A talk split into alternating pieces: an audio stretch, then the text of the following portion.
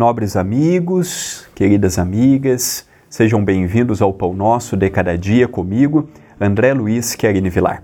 Que a mensagem de hoje, através da TV A Caminho da Luz e do CEPAC, Centro Espírita Perdão, Amor e Caridade, possa trazer paz, luz, lenitivo, reflexão e dela tirarmos força, ânimo, coragem para enfrentarmos mais um dia, os problemas do dia, as decisões que invariavelmente temos a necessidade de tomar. A frase de hoje é de Emmanuel, pelas mãos de Chico Xavier, contido no livro Dia a Dia com Chico e Emmanuel. Diz o benfeitor amigo: honra os encargos que te honram e, sobretudo, agradece ao trabalho tudo aquilo que um dia possas ter ou ser de melhor, porquanto é no trabalho do bem aos semelhantes que terás em qualquer tempo o teu mais seguro endereço para o socorro de Deus. Esta mensagem vem a calhar com o dia que estou gravando o programa. Estou gravando numa segunda-feira, apesar do programa não ir na segunda-feira, vai na sexta esse programa. No domingo, no caso ontem, na, no dia anterior da gravação, estava no Núcleo Chico Xavier, que é um departamento do CEPAC, e nós temos o trabalho de desobsessão, um trabalho mediúnico, em que o médium cede a sua voz para que um espírito possa se comunicar.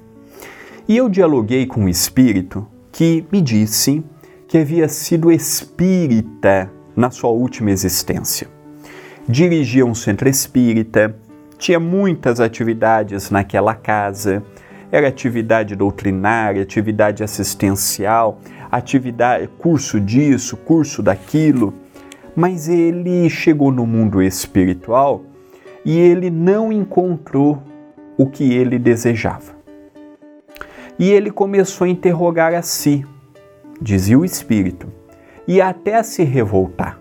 Mas ora, eu fiz o bem, eu ajudei as pessoas, eu dei prato de comida, eu dei curso, instrução, capacitação para as pessoas no centro espírita. E por que que quando eu faleço, desencarno, morro fisicamente, por que que eu não vou para um lugar bom? Um amigo espiritual que lhe acompanhava, acompanhou sua existência, acompanhou ele naquele momento, disse: Meu irmão, você fez muito bem. Você ajudou pessoas, você orientou irmãos, você levou paz a muitas pessoas pela oratória, mas você esqueceu do principal ingrediente: fazer com amor. Na maioria das vezes que você foi na casa espírita para uma tarefa, você não foi visando a tarefa, você foi visando o seu estrelismo, o seu personalismo, crendo que a sua figura era mais importante, até mais importante que a dos próprios benfeitores. Então você imaginava que quando não fosse atividade não tinha o mesmo nível de quando você estava. Você imaginava que quando você não estava aplicando um passe, as pessoas que ali estariam não teriam a mesma ajuda com, como se fosse com você. Você imaginava que quando não era o seu dia de fazer o evangelho, o evangelho não sairia no contento.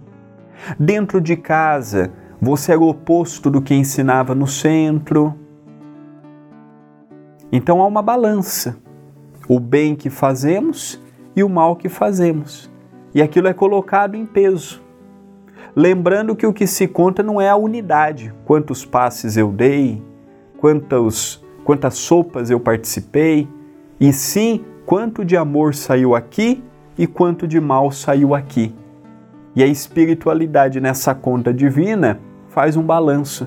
E infelizmente você sabia muito e, pelo saber que já possuía, poderia ter dado mais, poderia ter feito mais, poderia ter colaborado mais.